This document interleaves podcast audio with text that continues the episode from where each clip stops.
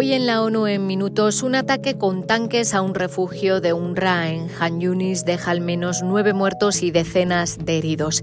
En el Día Internacional de la Educación, las agencias de la ONU recuerdan que más de 600.000 niños en Gaza no pueden ir a la escuela.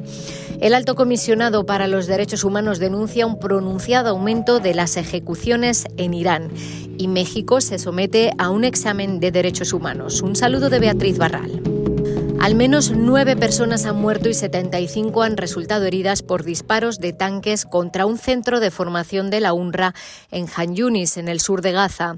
Según el responsable de la Agencia para los Refugiados Palestinos en la franja, dos rondas de disparos de tanques golpearon un edificio que albergaba a 800 personas. UNRWA y la OMS intentan llegar al centro. La ruta acordada con el ejército israelí ha sido bloqueada con un banco de tierra, dijo Tom White en su cuenta de X, anteriormente Twitter.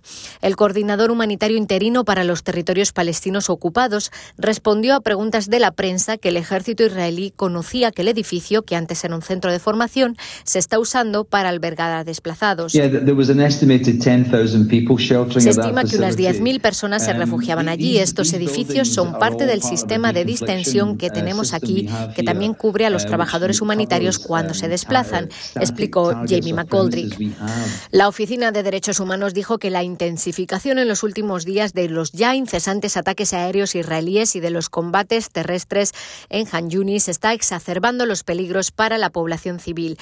Miles de personas se han visto obligadas a huir más al sur, a Rafa, que ya coge más del 50% de la población de Gaza. La oficina alerta de que una nueva escalada en Rafa podría tener graves consecuencias para los más de 1,3 millones de personas que se refugian allí, con el consiguiente riesgo de que se queden atrapadas en una zona cada vez más pequeña y finalmente se vean obligadas a abandonar Gaza. Allí más de 625.000 alumnos y 22.500 profesores no pueden acudir a clase después de tres meses de guerra, recuerdan las agencias de la ONU en un comunicado por el Día Internacional de la Educación.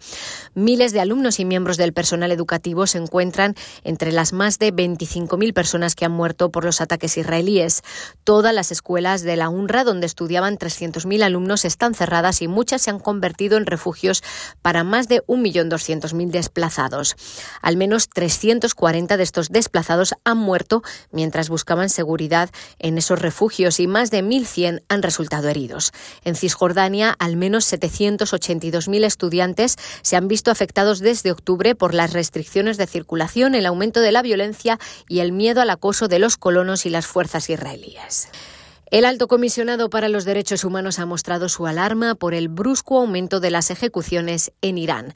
Al menos 54 personas han sido condenadas a muerte en el país en lo que va de año, dice el comunicado en el que Volker Turk pide promulgar una moratoria inmediata sobre el uso de la pena de muerte con vistas a abolir por completo esta práctica.